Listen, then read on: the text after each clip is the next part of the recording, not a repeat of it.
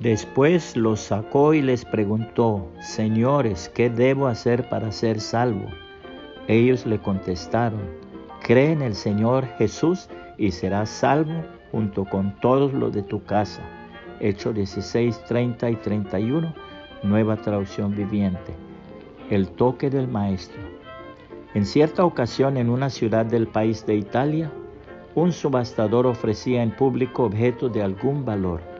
La gente no tenía interés en la subasta.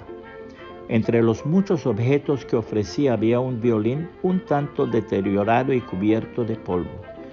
Alzando en alto el instrumento gritó, ¿cuánto ofrecen? Pero a su pregunta todo el mundo cayó. Al fin se oyó una incierta respuesta que dijo, doy diez dólares por él. ¿Quién da más? contestó el subastador.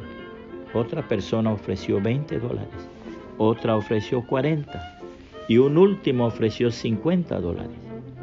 Un anciano de aspecto venerable, casi oculto entre la multitud, se acercó al subastador y le dijo, Señor, permítame el, violín por un momento. Al serle entregado el viejo y deteriorado instrumento, la gente observaba con atención los movimientos de sus manos. Lo colocó en el lugar correspondiente y empezó a tocar una bella y dulce melodía conocida de todos. Fue tan agradable la ejecución que todos quedaron encantados.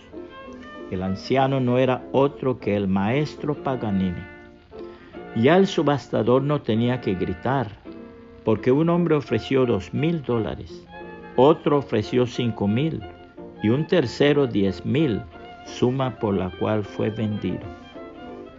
Lo mismo ha sucedido con todos los que hemos puesto nuestras vidas en las manos de nuestro gran Dios y Salvador Jesucristo. La palabra de Dios nos da el siguiente consejo. El Señor le dio otro mensaje a Jeremías. Baja al taller del alfarero y ahí te hablaré. Así que hice lo que me dijo y encontré al alfarero trabajando en el torno.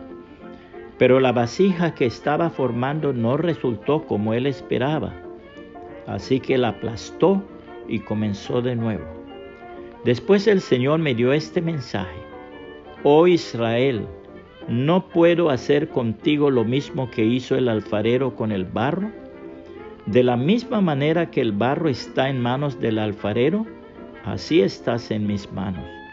Si anuncio que voy a desarraigar, a derribar y a destruir a cierta nación o a cierto reino, pero luego esa nación renuncia a sus malos caminos, no la destruiré como lo había planeado.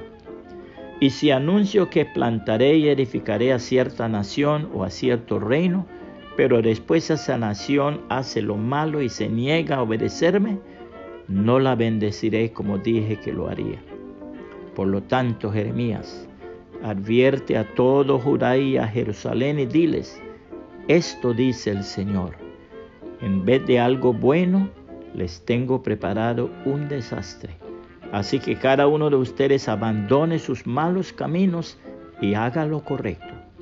Sin embargo, el pueblo respondió, no gastes saliva, continuaremos viviendo como se nos antoja y con terquedad seguiremos nuestros propios malos deseos.